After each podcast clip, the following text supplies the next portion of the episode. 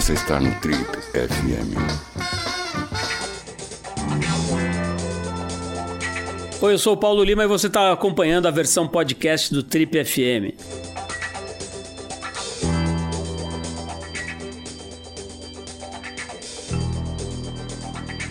Nossa convidada de hoje aqui no Trip FM é uma atriz paulistana muito talentosa, lindíssima e também bastante versátil. Ela começou sua jornada na televisão em 2004 com a novela da Record Metamorfoses. Hoje, aos 40 anos de idade, ela faz parte do elenco principal da TV Globo e volta a fazer bastante sucesso com a personagem Patty, que é uma dublê de ação bem corajosa ali na novela das sete, que se chama Cara e Coragem. Uma parte importante da, do currículo dela é formada em fisioterapia. Começou a carreira atuando em comerciais e também como assistente de palco do programa Passa ou Repassa do SBT. No cinema, ela se destacou no filme Budapeste, de Walter Carvalho, e agora se prepara para estrear ao lado do Lázaro Ramos em Papai é Pop, uma adaptação do livro de Marcos Pianges. Com mais de 34 milhões de seguidores, ela não desvia de uma opinião nas redes sociais, tem sido uma forte voz na defesa dos direitos das mulheres. Bom, para quem ainda não descobriu, a gente está falando da Paola Oliveira, nossa convidada de hoje aqui no Trip FM.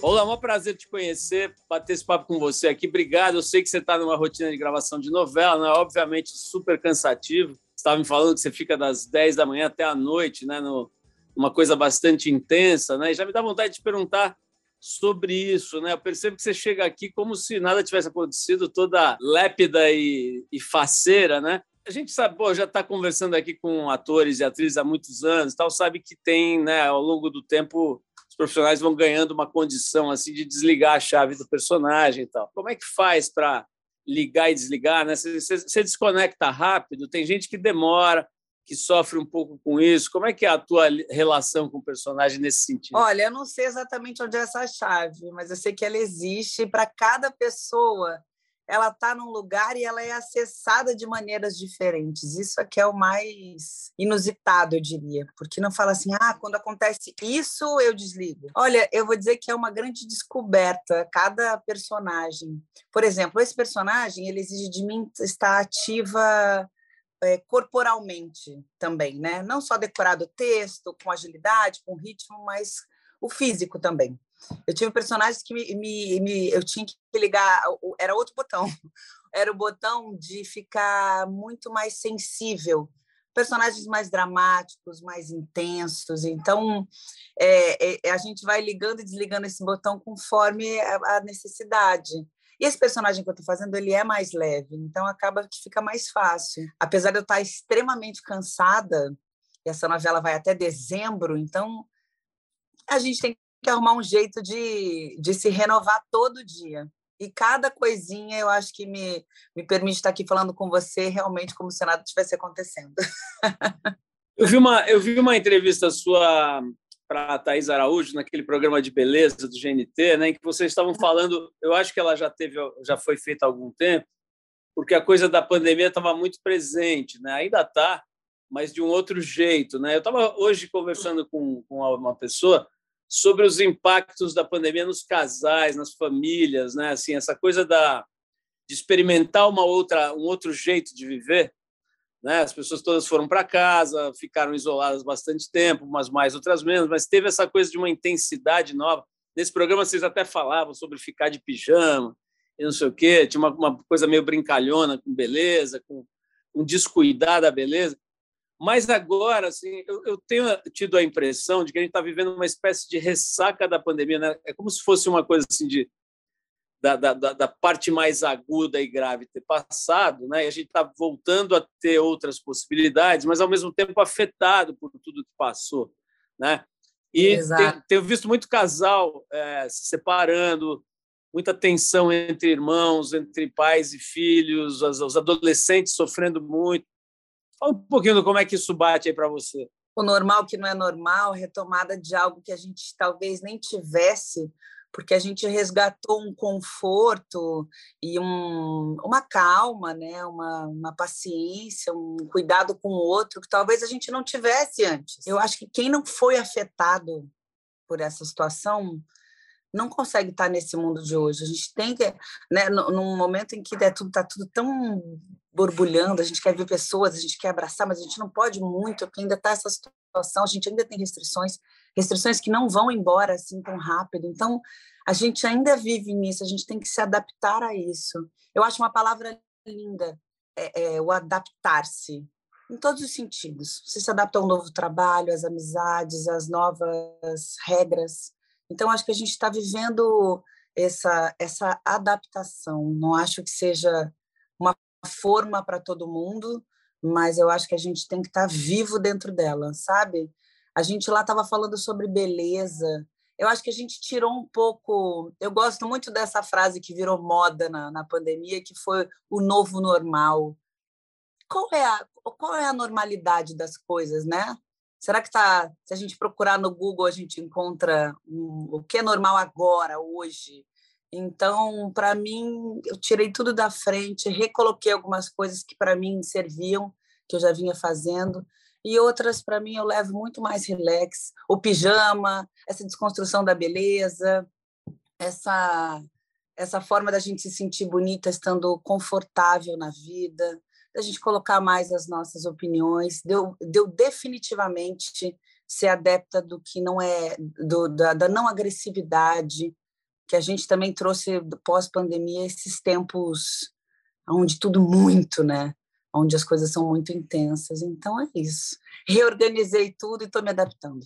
Olá, tem uma, uma coisa também, assim, não é muito, vamos dizer assim, o foco do nosso programa, mas acho que tem a ver com esse contexto que a gente está falando, né? Você que tem uma vida bastante pública, né? acho que mais público impossível, está na novela da Globo, né? assim, vitrine máxima, né? E, já há bastante tempo, quase 20 anos, né, que você tem de carreira já, né? Estava vendo aqui o, a tua história.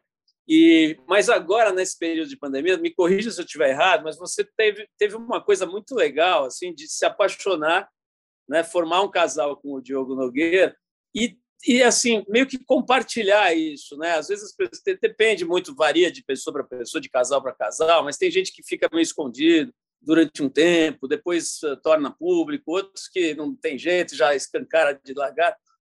Mas eu notei com, com vocês, não, é que eu tenha visto tudo e tal, mas você acaba vendo uns, uns, umas cenas, né? E eu vi que teve uma coisa muito fofa, assim, de você ir no show dele, e aí ele te fez uma música, aí canta a música para você. Teve, é como se a gente ficasse meio acompanhando assim um romance de uma irmã ou de um primo, sabe? É, é, mas eu sei que essa parte bonita é um barato, mas tem também a parte difícil, né? De ficar todo mundo te examinando, julgando, criticando. Teve até um episódio lá de um maluco que entrou no condomínio dele. Enfim, eu vi que, que é, eu conheço um pouco esse lado, até por entrevistar gente desde 1915, né? Eu conheço um pouco esse lado é, punk, né, da exposição. É, como é que é? Assim, isso foi meio rolando? Vocês pensaram um pouco antes de deixar as pessoas participarem desse casal? Como é que vocês trataram desse assunto assim?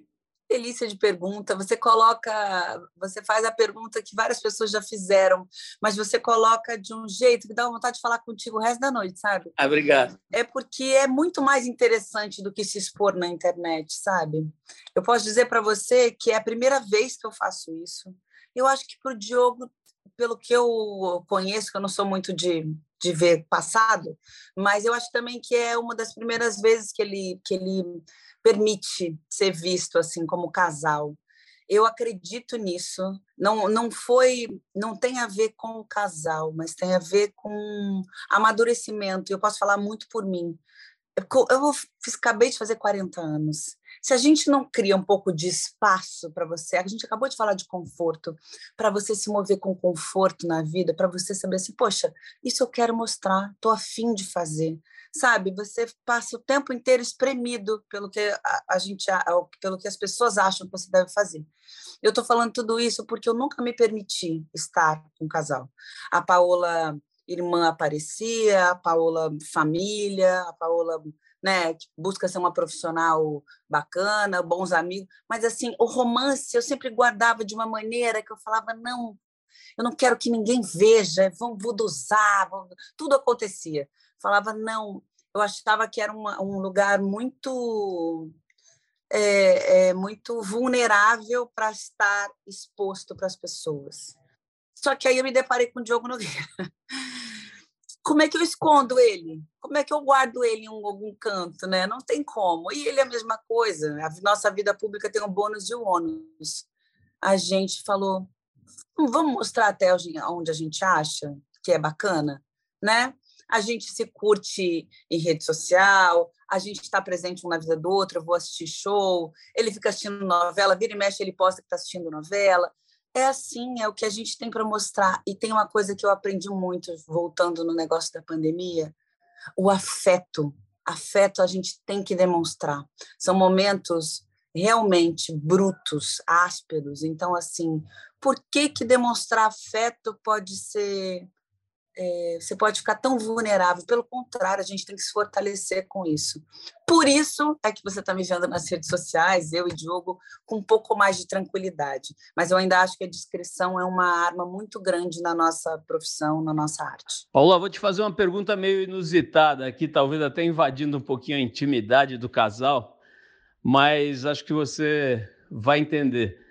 O negócio é o seguinte, eu sei, aqui tem uma inf informações, pouca gente sabe, que o Diogo é um bom surfista, né? Ele leva a sério a história do surf. Sei que ele já foi surfar em lugares onde, esse, onde as ondas são sérias, né? E que ele leva a sério mesmo o esporte, curte e tal. Queria saber como é que é isso, se você tem alguma relação com esse lado dele, se você já foi em alguma viagem dessas de surf com ele, porque é, uma, é um, um aspecto interessante, né? As pessoas não associam um sambista com um surfista, né? Essas duas coisas não costumam andar juntas. E conta um pouquinho esse lado aí do, do Diogo surfista e de como é que isso, que isso toca a você Eu vou te contar é, mais uma vez uma pergunta inusitada, porque ninguém me faria essa pergunta. Ele acabou de voltar da Indonésia. Ele tem uma viagem marcada desde que aconteceu toda essa situação de pandemia e ele foi agora e falou: vou viajar 20 dias, como é que vai ser? Eu falei, cara, vai lindo surfar, até porque eu sou péssima com o mar. Olha, eu topo qualquer coisa. Agora, no mar, eu sou um bom chapéu e um bom drink na mão, então sou péssima mesmo. Mas eu converso muito isso com ele. Eu sou uma pessoa que vim tentando tirar esses, essas gavetas de perto de mim, sabe? Primeiro é porque era, era é, bonitinha, depois era porque era só a mocinha da novela, não podia fazer vilã, depois era o carnaval, depois foi um monte de outras coisas que foram tentando me enquadrar. E eu gosto muito de ter essa conversa com ele. O pessoal do, da música também tem isso, né? Ah, um sambista não faz isso, não pode fazer isso, não pode surfar. Que legal que a gente que a gente não é o que pessoas, só o que as pessoas imaginam, né? Que a gente é muito além. Mas eu dei uma sacaneada nele, Paulo. Ele me mostrou um vídeo que ele estava surfando Aí eu falei, nada, deixa eu te falar, esse aqui é só a cabeça tá aplicada, eu tô vendo. Eu sou boa com o negócio de vídeo, aplicar a cabeça, mas está muito mal feito, porque eu nunca tinha visto ele surfando mesmo. E daí eu, ele falou: "Não, imagina". Ele ficou ofendidíssimo. Aí então eu fui com ele, vi tudo e agora tem vídeos novos, então ele está aprovado.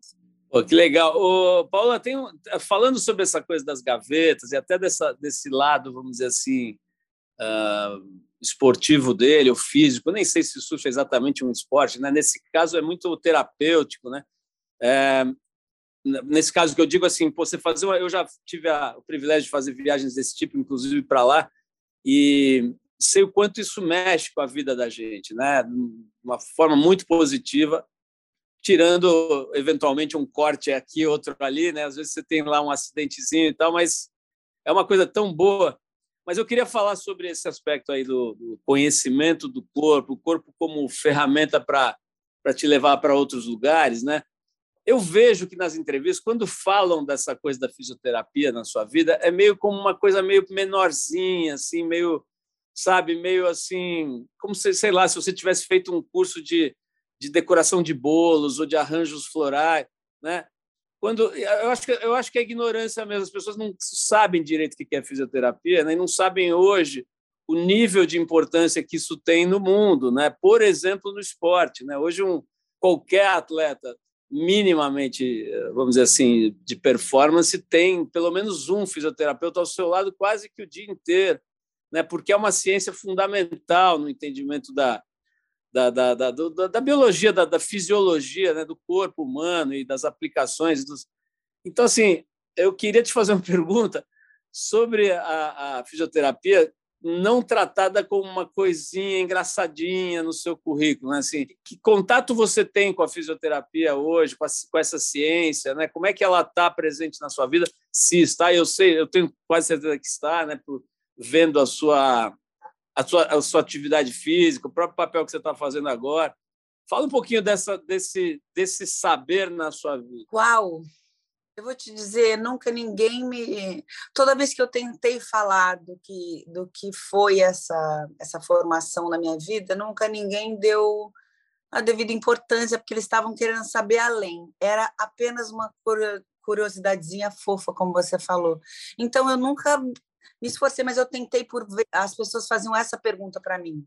Essa maravilha de pergunta que você fez era assim: como é que você fez fisioterapia e foi parar nas artes? Eu falava: olha, eu não sei como seria para outras pessoas, mas para mim é tão linda a ligação que tem, porque, como você falou, é uma grande. Né, na verdade, eu faço até um paralelo: é uma grande arte a fisioterapia é sobre o corpo, sobre biomecânica, sobre anatomia, sobre é, é, a parte neurológica. Era a parte que eu mais gostava, era essa parte mais densa. E daí, e, e, e mais do que tudo, sobre a psicologia, sobre você estar com aquelas pessoas debilitadas e motivá-las para que elas estejam presentes, para que elas voltem para uma sessão de terapia, para que elas não percam a motivação de viver.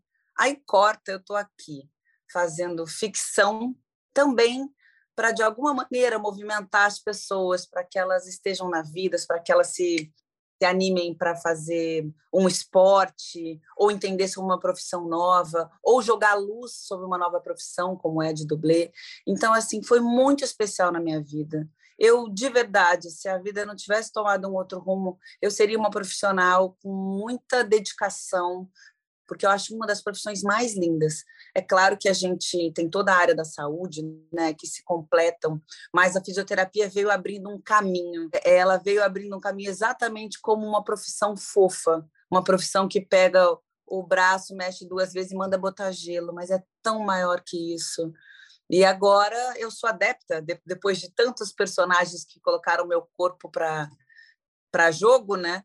Eu sou adepta aqui em casa, tenho fisioterapia duas vezes na semana, uma para mim, outra para o Diogo, uma para mim, outra para o Diogo. Então, se a gente coloca o corpo para se movimentar, uma hora a gente tem que cuidar dele também, né? Ô, Paula, tem uma coisa engraçada, né? Tem uma expressão que é sinais aparentes de riqueza, né? Quando a pessoa ostenta uma Ferrari, uma joia e tal. Tem uns sinais aparentes de ignorância né, na sociedade brasileira. Talvez um dos mais gritantes seja essa ideia de que o corpo é só a estética, né? É só a parte, enfim, essa ferramenta de atração e etc. E acho que é aí que fica essa ignorância sobre a fisioterapia e sobre outras outros saberes ligados ao corpo, inclusive o surf, né? Mas enfim, isso é outro papo. Eu quero eu quero entrar nesse campo, né? No, no debate feminista, a gente faz a TPM, a revista TPM que você conhece bem, né? É, já faz 21 anos, né? 21 anos que a gente começou a debater esse jeito alternativo, digamos, de olhar para a forma estúpida como a sociedade brasileira lida com o feminino, né? Ainda lida, ele lidava naquela época de forma bem mais estúpida. Mas tem toda uma conversa assim que não tem fim, né? Se você pegar dentro do feminismo contemporâneo, tem várias formas de enxergar isso, mas que é o poder da sedução e da beleza do corpo, tanto do corpo masculino quanto do feminino, né? E é uma coisa obviamente super presente na sua vida de de qualquer atriz, ou, enfim, de qualquer ator também, né? O corpo e o poder de sedução dele, seja mais bonito, mais magro, mais gordo, é uma ferramenta de sedução no sentido amplo da palavra. E eu sei que você, pô, já lidou com isso de todas as formas, né? Sei também que esse assunto vem em qualquer entrevista que faço com você, mas estou querendo assim puxar por esse ângulo. Né? Existem, por exemplo, mulheres que eu acho que têm um papel importante na libertação feminina, como a, por exemplo, a Anitta, né? Que tem toda uma, uma, uma dialética, uma gramática de lidar com o corpo, de fazer o corpo se, se, se alterar, né, com plásticas, inclusive, com ginásticas, com dietas e tal. Quer dizer, ela tem uma, ela tem um, uma forma de lidar com o próprio corpo que é muito interessante, né? E muito sedutora e muito potente também, muito poderosa, né? Ao mesmo tempo, existem pessoas que são críticas a isso, né? É, mulheres dentro do feminismo que a gente vê sendo críticas. Eu, é, eu, queria que você falasse um pouquinho sobre isso, né? Alguém que, que pesquisa isso há tanto tempo na própria pele, né? Sendo sendo, vamos dizer assim, cavalo para tantos personagens e, e, figuras mais ou menos sedutoras, uma promotora num filme, uma, uma passista no, no outro, uma, uma prostituta no outro. Me conta um pouquinho assim, como é que é ser esse corpo, ter esse corpo, é, é, utilizá-lo, né? Me fala um pouco do corpo como uma ferramenta da tua do teu projeto de vida, assim. Eu acho tudo tão bonito. Eu podia falar aqui com você mais uma vez muito tempo. Primeiro que eu já falo a beça, né? Não sei se você percebeu, mas eu amo falar. Então, mas é que assim, essa passagem da descoberta de quem a gente é, de quais são os lugares que a gente pode alcançar com o nosso corpo, com essa autoconhecimento, as passagens são muito, muito lindas. Mas vendo pelo lado do meu trabalho, onde eu fui é, obviamente, a gente vive isso com mais intensidade. As pessoas me perguntavam lá atrás é, sobre ser sensual, se isso não ia é, marcar o meu, meu trabalho, se eu achava que era um caminho correto. É, depois me perguntavam sobre cenas de nudez. Era tudo tão em cima de um lado que poderia ser ruim que nunca eu tive tempo sabe? Eu nunca tive, não respirei aliviado para falar, caramba, qual o problema de ser sensual? Qual o problema da gente usar a nossa sensualidade de várias maneiras? Como você falou, alta, magra, bonito, não bonito, não importa. A sensualidade está na gente, o ser humano é assim. A gente, a gente seduz numa conversa, a gente seduz os nossos amigos. Eu acho é, é, as pessoas levam para um lado muito muito direto, talvez, muito simples. E eu gosto de olhar com abrangência. Você falou da Anitta, eu acho ela um case especial de sucesso. Não, né, não por ser a potência que ela é, mas o que ela conseguiu. Ela conseguiu um, um poder de, de fala sobre o que eu estou a fim de fazer, que fala só sobre ela, que eu não tenho que opinar. E isso fala sobre o nosso, nosso discurso de hoje, né? sobre o feminismo e tudo mais. Só que mesmo com tudo que ela faz, e para quem não concorda, ela está falando de um lugar muito maior, que é assim: façam o que vocês quiserem. A potência está em vocês, em como vocês se acham bonitas, em como vocês querem mostrar sua sensualidade. Com pouca roupa, com celulite, sem celulite. Então, assim, eu costumo ver é, o meu corpo, sempre falei isso, o meu corpo em função do meu trabalho, um, um elemento efetivo para o meu trabalho eu não tenho vergonha dele.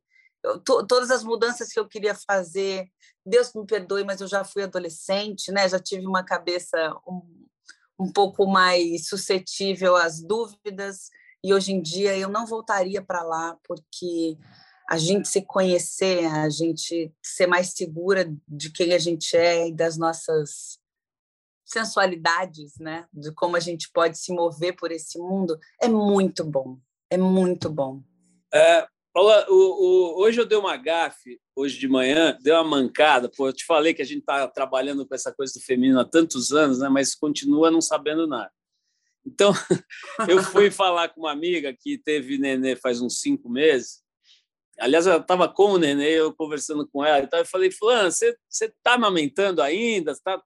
E, e, aí ela falou, tô e tal, mas aí, como a gente tem uma certa intimidade, ela falou assim, cara, Puta, meu, essa pergunta é foda, porque ela, ela joga uma carga, assim, né? E é muito pesado. Eu tô pô, tomando um remédio para ter mais leite, não está dando muito certo. Tem um certo inferno nesse assunto aí. E, na verdade, de um jeito muito delicado, ela falou assim: meu, não faça mais essa pergunta é, para ninguém, né? E eu me liguei, pedi até desculpa e tal. É, e ela me falou, pô, a, a, pressão toda que ela viveu, primeiro porque ela demorou para engravidar, aí engravidou, aí não sei o que da amamentação e tal. Bom, a gente sabe que a pressão em cima da mulher, especialmente, né, é bem gigantesca em tudo que é lado, em, e para onde se olhar, né? no campo profissional, no campo do corpo, da, da maternidade, tudo isso. É, pô, imagino para alguém assim tão é, popular, bonita e, e, famosa e tal, deve ser ainda uma carga a mais, né? A impressão que dá é que você lida muito bem com isso, mas é verdade mesmo? Você lida muito bem com isso? Ou pô, tem umas cargas que você, que você às vezes se pega assim com dificuldade de carregar?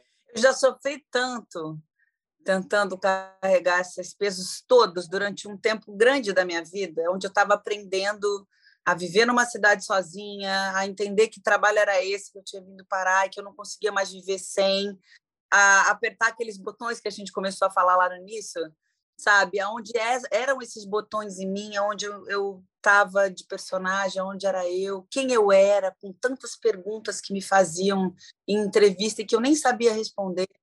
Então, assim, eu já carreguei tanto fardo que eu me permito hoje andar mais leve. Eu deixo os fardos. Quando eu não sei, se eu não soubesse responder alguma coisa, eu falo assim: ih, não sei, não sei sobre isso. Vou ver, vou procurar, vou entender. Eh, sabe, eu deixo um pouco esses fardos é, é, de lado. E hum, você estava falando da sua amiga que da amamentação. Eu acabei de fazer um filme super familiar com Lázaro Ramos que vai estrear agora. Semana que vem a gente estreia que fala um pouco sobre isso, sobre esse lugar da mulher de estar o tempo inteiro sob pressão, mesmo na formação de uma família, que era o desejo, que era o primeiro filho. Então, eu tive um pouco mulheres falando, eu não sou mãe, mas, obviamente, é uma pesquisa deliciosa. E eu fui ver que, assim, a sociedade pressiona, as pessoas pressionam, quem não quer pressionar, pressiona. Né? Você hoje, sem querer, fez uma coisa que deixou a mulher assim, eh, né, a sua amiga um pouco assim. Então, eu acho que cabe também um pouco aos pressionados falar: "Oh, não, comigo não. Comigo não. Não me pergunta mais sobre amamentação, não, porque isso pesa, isso é ruim, a mulher quer amamentar, mas às vezes não tem leite. Você entende o lugar? Às vezes o mundo talvez não pare de pressionar, mas a gente que está se sentindo pressionado às vezes tem que parar e falar: chega, parou, aqui sou eu que mando, aqui sou eu que decido. Funciona assim, eu vivo falando isso. Não, não faz mais essa pergunta, não, ela é um pouco indiscreta, ou não sou legal. Eu sou aquela que vou tentando ponderar, fala, tenta não pressionar, tenta não fazer determinada coisa. Mas uma coisa legal que você fez também, que eu vi agora estudando um pouquinho aí para preparar a entrevista, né? Que você fez essa você compartilhou com as pessoas o negócio de congelamento do óvulo, né? Isso parece que deu uma assim uma uma repercussão muito legal, né? Assim, muita gente vê que, que talvez não, não saiba que isso é possível. Claro que isso não é acessível para todo mundo, mas é, é, é, como se você estivesse dando uma, uma, uma, luz, assim, né? Uma, um, é, é, suavizando alguma coisa que é muito dura também para as mulheres, né? A pressão pela maternidade até um certo uma certa altura da vida, né? É uma pena que não seja mais acessível, porque eu acho que é, é uma boa parte de libertação estava falando das pressões. Obviamente, existem pressões de todos os lados, como eu falei, eu acho que a gente tem que se posicionar e não aceitar essas pressões. Mas a, a pressão dos filhos é uma pressão que é como se tivesse um tempo determinado e que nós, mulheres, a gente percebe isso. E isso não tem a ver com os outros, nesse caso, mais uma vez, tem a ver com cada uma de nós. Como é que a gente decide você vai ter o filho com um parceiro, um filho né, de outra maneira, enfim. É, então, quando eu falei do congelamento, que é uma coisa tão pessoal, eu falei, eu queria que isso fosse uma escolha para mim, que não fosse uma impossibilidade. E de verdade, eu acho que seria muito legal se mais mulheres pudessem passar por isso, né, ter essa é, essa condição, mas enquanto não é, que a gente ainda faça valer os nossos desejos, que a gente quem não quiser ter, não tenha, sabe? Que, que filho de maneira nenhuma pode ser uma pressão, né? Eu acho que de maneira nenhuma. Mas e tudo que eu que eu enxergar que seja uma possibilidade de dessa liberdade feminina, eu sempre vou compartilhar. A coisa da beleza, por exemplo, é uma coisa libertadora da gente se sentir bonita sem estar com maquiagem, ou então sem encher de maquiagem e sair linda, mudar o cabelo, nem todo mundo gostou, dane-se, sabe? Também é libertador a gente não ter um, um pacote. Lembra que lembra que eu falei, perguntei que olhar no eu olhar no dicionário a palavra normal. Eu vou dar uma relida em beleza para ver se ela me representa. eu vou te fazer uma pergunta que deveria ter sido a primeira, né? É, todo mundo te chama de Paola ou, ou, pode ser Paula também? Como é que é o certo? Porque esses nomes que são meio italianos né, podem ser lidos de diferentes maneiras, né? Eu sempre fui chamada de Paola em casa. Aí tem gente que fala Paula, ou tem gente que não aceita de jeito nenhum porque tem uma origem italiana e não pode ser de outra maneira. Mas, ao longo desses quase 20 anos né, de, de profissão, de carreira, eu já atendi por vários nomes. Giovana, Sônia, Geisa. Ultimamente, de vez em quando, eu atendo por Geisa e Pati, que é o meu personagem na novela. Então, qualquer Paloma, eu fiz um personagem que chamava Paloma. Então, as pessoas, Paloma, poxa, tá tudo certo. Bom, eu vou ficar no Paula, então. Paula, é, tem uma coisa também, a gente está falando aí de depressão e tal, mas tem uma coisa que começa, você falou do dicionário, né? Começa com a definição que é sucesso e fracasso, né? Começa por que essa definição é bastante ampla, né? E, e líquida, né? Assim, o que é sucesso para você pode não ser para mim, mas eu queria falar na verdade de fracasso, né? Essa coisa do, sabe, da, da frustração de expectativa. Eu, eu entrevistei a Karine Telles esses dias aqui e ela falou né, sobre algumas vezes em que ela foi para o teatro com, com, o grupo e, e, se montou ali a maquiagem e tal, e, e aí, na hora que abriu a, a, cortina, não tinha ninguém na, na plateia, né? situações desse tipo, que inclusive o primeiro filme chamado Riscado, né, que ela fez, era um pouco sobre isso, né, sobre as frustrações, a realidade do trabalho de ator em começo de carreira, né?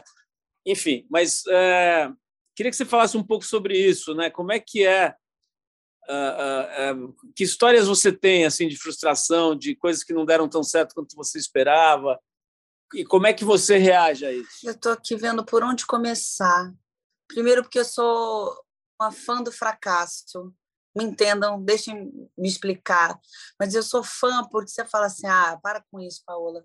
A gente é moldado à base das, né, pelas nossas dificuldades. Não adianta falar que não.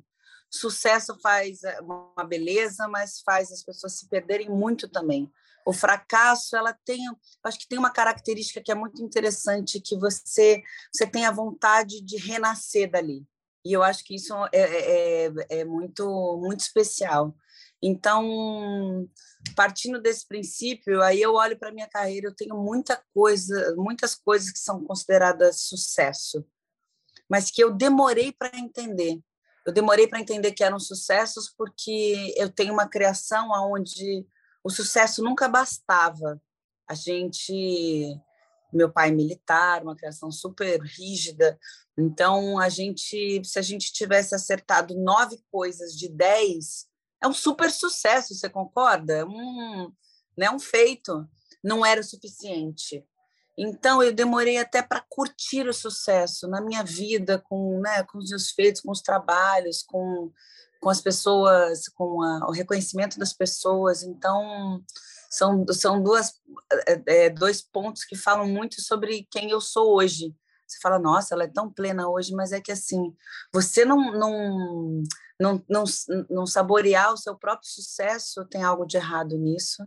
E quem também não não, com um olhar um pouco mais sensível, não consegue crescer do seu fracasso, eu acho que caminha pouco.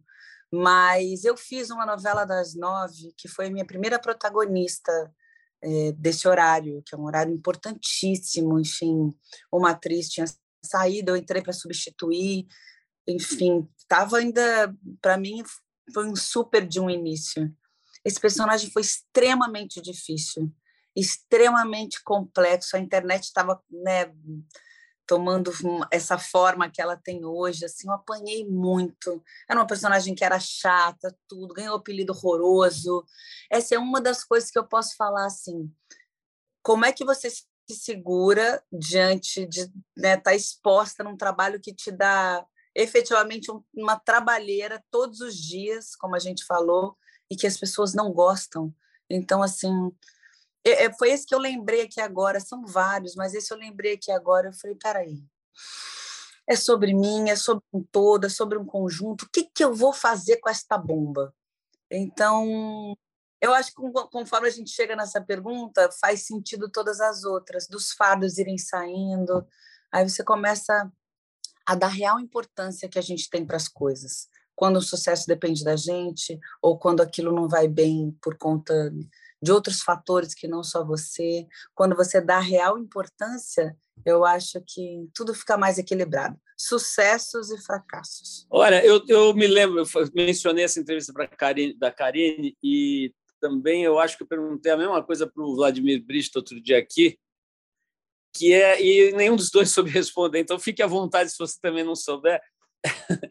Mas assim, como é que é quando uma novela dá certo, né? Porque agora, por exemplo, Pantanal deu muito certo, né? Tá dando muito certo. Sei lá que, que se é porque o negócio do Benedito Rui Barbosa ou porque as pessoas estão querendo ver uma coisa assim um pouco mais calma. O fato é que às vezes rola e às vezes não rola, né? A novela anterior eu acho que não deu muito certo, essa das nove.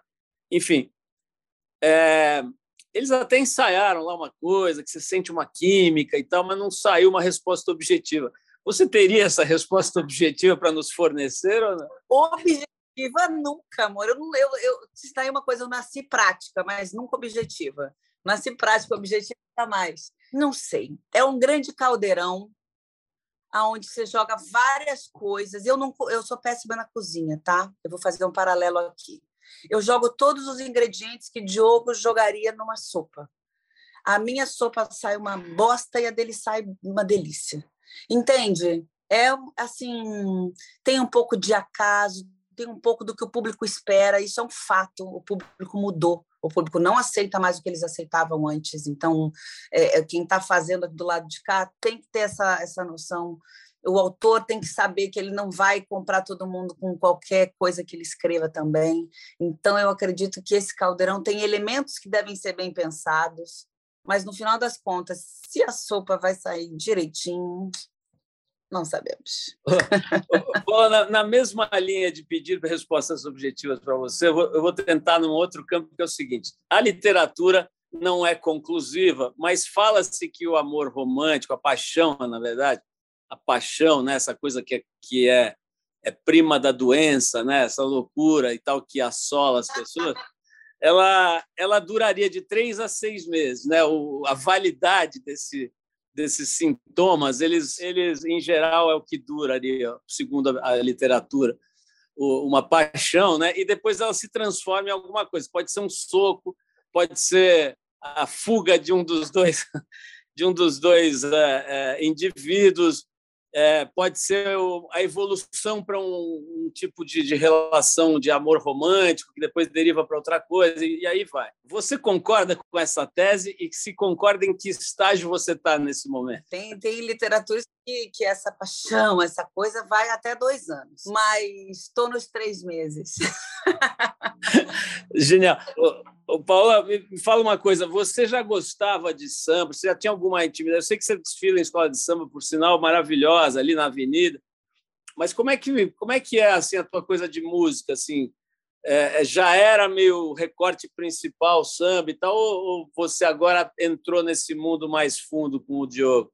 Menino Diogo veio selar um amor que eu já tinha pelo samba, assim. É... E aí, se você me perguntar, eu vou dizer que não sei da onde, porque não é toda a parte cultural que eu tive, eu vim aprendendo.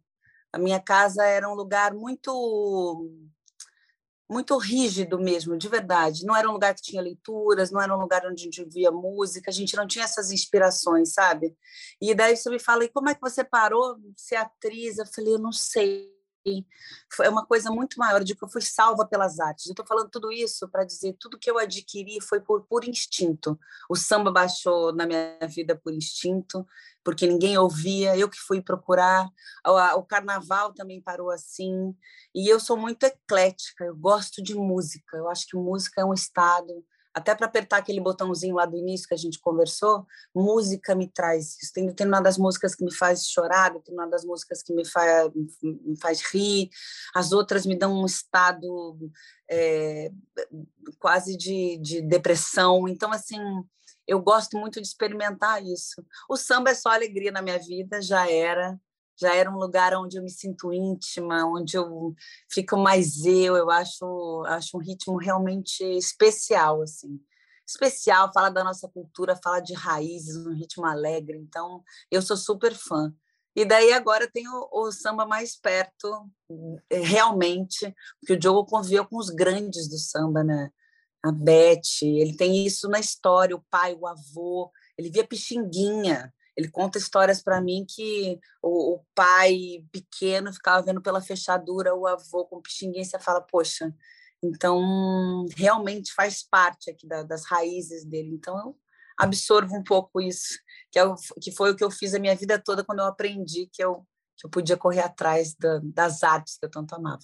Olá, a gente está conversando, acho que, se eu não me engano, dois dias depois, nós estamos gravando aqui dois dias depois de um episódio, é, sei lá, uma tragédia, no mínimo, né? que foi essa situação de um sujeito lá que estava comemorando seu aniversário em Foz do Iguaçu, uma coisa lá, uma festa que tinha um tema lá do, do ex-presidente Lula, e aí chega um outro indivíduo Bom, enfim, todo mundo viu essa cena, não preciso relatar, né? Mas o cara chega lá e começa a xingar e rola um entreveiro e de repente ele entra atirando na festa e mata o aniversariante, que por sua vez também consegue ali revidar em defesa. Enfim, uma situação que é difícil até descrever, né? Não sei qual é o. Se tivesse que colocar isso numa, numa etiqueta nisso, você não acha, né? O, a gente está indo aí para uma, uma eleição né, que promete ser bastante tensa, né? Esse, essa, essa, a depender dessa amostra aí será bastante tensa. Como é que você está vendo aí o cenário do Brasil? Sei que é, um, é difícil né, fazer qualquer forecast, né, qualquer previsão aí num momento tão tenso, mas assim, o que, que, a tua, o que, que, você, o que, que você espera desse país? Né? O que, que você sente que, que, que deve acontecer nos próximos meses, nos próximos anos? Qual é o, qual é o destino desse país na tua visão? Nossa Senhora, se for contar pelos dias de hoje, é muito trágico, né? Mas eu não quero que o destino seja trágico. Eu queria que chovesse consciência nas pessoas, porque é, eu nunca falo muito de política, mas é que está no momento onde a gente calado você está errado, sabe? Então realmente a gente tem que falar algo. Falar algo pode ser em vários aspectos em você falar especificamente de política, mas tem algo que nesse nesse lugar que a gente está, nesse governo que a gente está, fala ainda mais alto, porque é, é, são coisas que vão além da política, que é a falta de respeito, a falta de, de humanidade, a falta de consideração, é, vai, além do que os, os do que governantes podem falar. É uma é um caos instalado. Aí fala assim: ah, não, porque eu gosto disso, disso, disso no governo dessa pessoa. Mas aí, quando você olha para o lado, tem coisas que dizem respeito, esquece a política, diz respeito a você, ser humano, né? A um filho, um parente, um irmão, um irmão, né? Um pai que quer fazer um aniversário sobre o que ele quiser, sobre o que ele quiser. E ele está dentro da casa dele e ele é agredido. Aí a gente escuta esse cidadão que poderia ter qualquer outro posicionamento, ele simplesmente fala: o que, que eu tenho a ver com isso? não é sobre o que você tem a ver, porque você não estava lá. É sobre o que você prega. O que você prega num, poder, num, num lugar de poder tem muito valor. Senão você não estaria aí, seu merda, entendeu? É isso, é sobre isso, é sobre isso. Eu, eu fico nervosa, já vou ficando, porque eu sou ariana, né? Brava, já fico. Mas de verdade, eu acho que é, é um pouco além do, desse quesito política nesse momento. É sobre é além do que da, da, gente escolher um ou outro a gente vai escolher o que não tiver ele sabe? Então a gente essa essa chuva de consciência realmente eu acho que está partindo mesmo para quem não gosta de política e tiver um mínimo de, de consciência do ser humano eu acho que vai pensar melhor e a gente vamos ter dias melhores Olá, coincidência ou não, você é a segunda pessoa com quem eu falo hoje que acabou de completar 40 anos, né?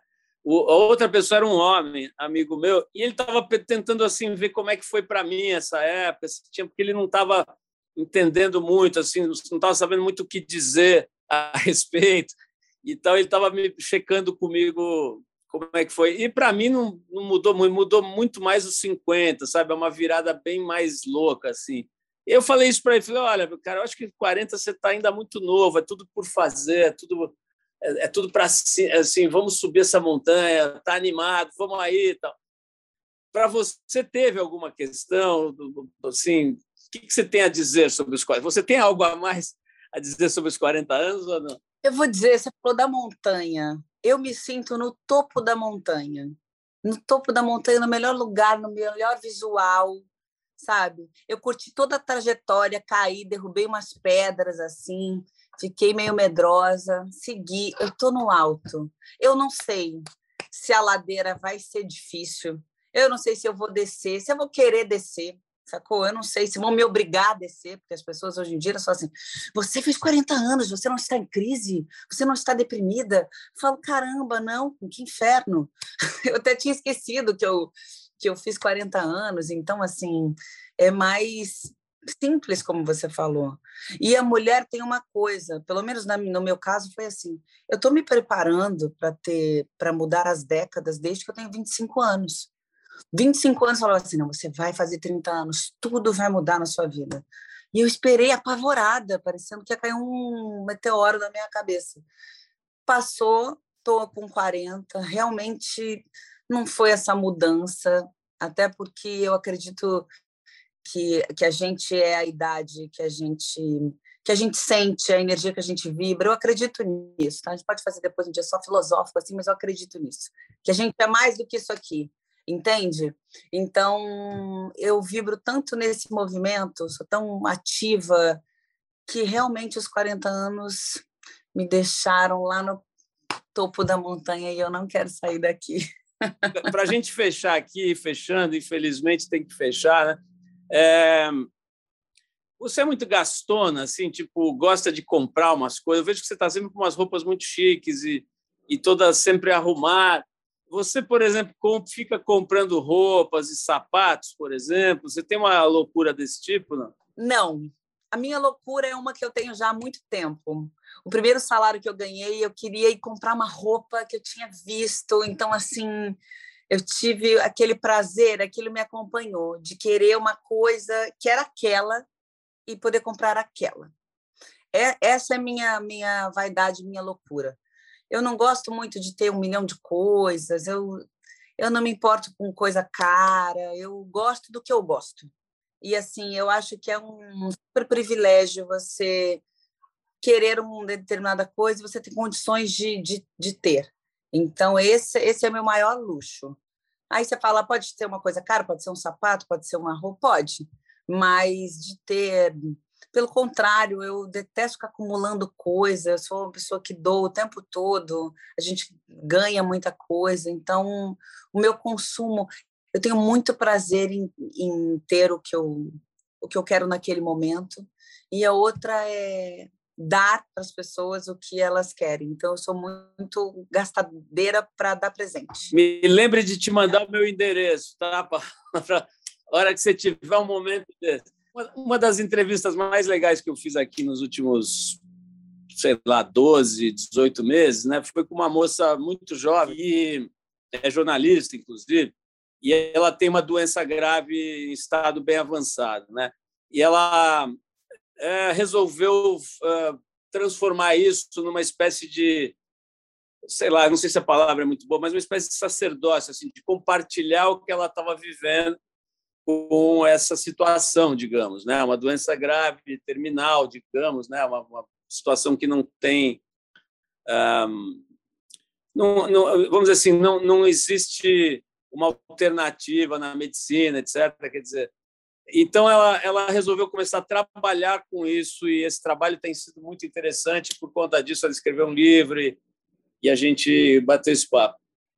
E ela falou sobre a importância, ela, entre outras coisas, ela me ensinou, me reforçou né, a ideia de que é importante falar sobre a morte, estar perto dessa ideia e lidar com essa ideia com mais naturalidade. Né? A gente vê, às vezes, uma mãe passando com um filhinho, vê um cachorro morto, tampa os olhos do filho. Né? A morte não é para ser vista, é para ser esquecida, digamos. Né? Isso não me parece muito saudável. Bom, tudo isso para dizer o seguinte: como é que é a tua relação com a morte? Né? A pandemia mexeu muito com a gente, acho que entre outras razões, porque ela disse para todos nós: sabe aqueles 3 mil caras que morreram hoje? Você pode estar na lista de amanhã, né? ou de quarta-feira, ou de sexta, ou de sábado. Né? Isso certamente mexeu muito com, pelo menos com o inconsciente de todos nós. Como é que é a tua relação com isso? Assim, você pensa a respeito? Você tem que tipo de, de, de relação com a morte? Tem uma palavra que eu gosto muito também. É, acho que por conta do meu trabalho eu fico apegada em algumas palavras que, né, que faz bastante sentido para mim. E a impermanência. Eu li muitas coisas sobre impermanência, sobre as coisas não estarem no mesmo lugar o tempo todo, e muito menos como a gente quer, né? É, alheio ao nosso desejo. Então, quando a gente fala de, de morte, acho que a gente fala disso, da gente não permanecer sempre no mesmo lugar. Eu venho me trabalhando, sabe? Eu venho trabalhando a minha cabeça, mas eu vou dizer, eu ainda não passei por algo na pandemia. Na pandemia, eu tive a sensação, pela prime... uma das primeiras vezes, eu tive avós que faleceram, mas que assim eu não era tão próxima, não estava mais morando em casa com eles. Eu tive um padrinho que eu perdi agora para a pandemia em uma semana. Realmente, a gente repensa o quanto a gente é insignificante.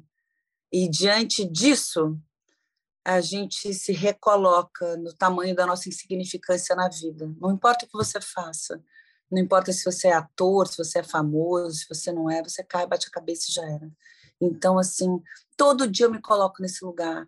Todo dia eu não esqueço da morte, eu lembro dela todo o tempo.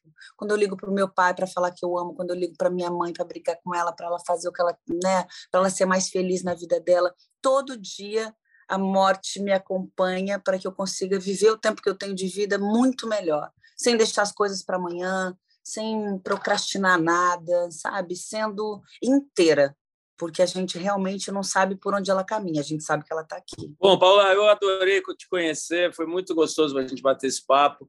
É, parabéns pelos 40 anos de muita curtição, de muita coisa legal, de uma obra já muito importante, né? muitos filmes, muitas novelas, muitas séries enfim, uma vida bem vivida, né? Acho que isso, é o mais importante. Falando sobre morte, né? Acho que ela, ela, deveria ser isso que você falou, né? Ensinar a gente a, a, curtir com leveza tudo que a gente tem, que é o agora, né? Então foi muito gostoso passar esse agora aí com você. Você tem tido sempre uma postura, uma postura assim de de ajudar num processo de libertação das mulheres, das pessoas, né? Essa essa história que você falou, por exemplo, dessa generosidade de compartilhar uma paixão, né, um amor, o, relacionamento aí entre você e o Diogo, eu achei muito muito afetuoso, assim, muito generoso, né? Porque é mesmo tem um preço, né? É uma coisa que, que assim muita gente evita e segura e prende porque não quer correr risco. Vocês correram risco, acho que em nome de uma alegria, né? De compartilhar uma coisa que a gente está precisando tanto, né? Então por tudo isso e por todos esses personagens maravilhosos, inclusive aquela Dani Bond, como é que era? Dani Bond, né? Maravilhosa, por, por todos esses personagens. Obrigado e um, um beijo enorme para você. Um beijo enorme, eu amei, de verdade. Foi uma das entrevistas, eu sei que você deve entrevistar muita gente. Eu já reduzi um pouco meu número de, de entrevistas, mas eu te digo que foi uma das melhores papos que eu já tive. Muito obrigada, tá? Oh, Obrigada mesmo. Que delícia. Obrigado você. Obrigado pela sua elegância e inteligência, tá bom? Você ouviu mais uma edição do Trip FM, uma produção da Trip no ar há mais de 37 anos. Direção e apresentação, Paulo Lima. Produção, roteiro e edição, Adriano Conter. Se você quiser ouvir outras entrevistas das edições anteriores do programa, é só acessar o tripfm.com.br. Ou também pode procurar a gente na plataforma digital onde você costuma ouvir seus podcasts preferidos. A gente está em todas, Deezer, Spotify e outras. Semana que vem a gente volta com mais uma conversa boa aqui no Trip FM. Abração e até lá!